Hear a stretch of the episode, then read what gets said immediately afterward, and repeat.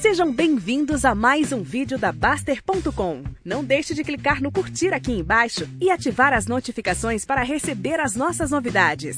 No UBL, boa noite, chat. Eu ainda estou na fase estudo. Tem interesse em uma empresa que parece que é listada só na Coreia do Sul. Alguém me indica material de estudo para eu investir lá? Eu indico, esquece essa empresa. Investir é para ser uma coisa simples. Se é, uma empresa não pode fazer diferença na sua vida. Isso é o início é esse deslumbre mesmo que comprar uma empresa vai fazer alguma diferença. Então, o tempo que você vai perder comprando uma empresa na Coreia do Sul só vai fazer diminuir o seu patrimônio, porque você podia comprar empresas nos Estados Unidos que é muito mais fácil que vai dar na mesma. E se você é o gênio que descobriu a empresa na Coreia do Sul, que você vai ficar bilionário, então você não tinha nem que estar aqui. Você vai estudar aqui a nossa área de estoques, vai investir em ação nos Estados Unidos, tem duas mil empresas boas, e esquece isso de estou interessado numa empresa. Esquece essa coisa de esperteza que vai achar uma empresa que ninguém sabe nada e que não sei o quê. Sabe? Já sai logo dessa. É, o Fábio está perguntando sobre o Ultrapac sempre deu lucro, mas tem margem líquida de 1% se eu seria sócio.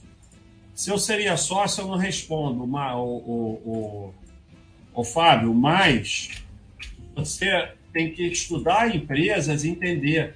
Ela não tem margem de 1% porque ela é ruim. Ela tem margem de 1% porque a maior parte da receita dela vem da venda de combustível que tem uma margem ínfima.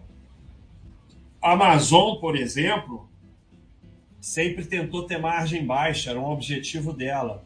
Então, margem alta ou baixa não define nada. Você tem que entender a empresa.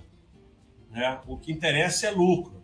Ela é uma empresa de 26 anos de lucro consecutivos, 100% de anos com lucros, que está no novo mercado e fez IPO há 22 anos. Então, agora, a margem dela sempre foi baixa e sempre vai ser baixa, por causa da atividade dela. E as pessoas estão achando ela muito ruim agora é porque a cotação caiu. Quando a cotação estava subindo, de, dois, de lá de 99 até 2017, ela era a melhor empresa do mundo. Então, vocês vão ficar é, comprando ação no topo e vendendo no fundo.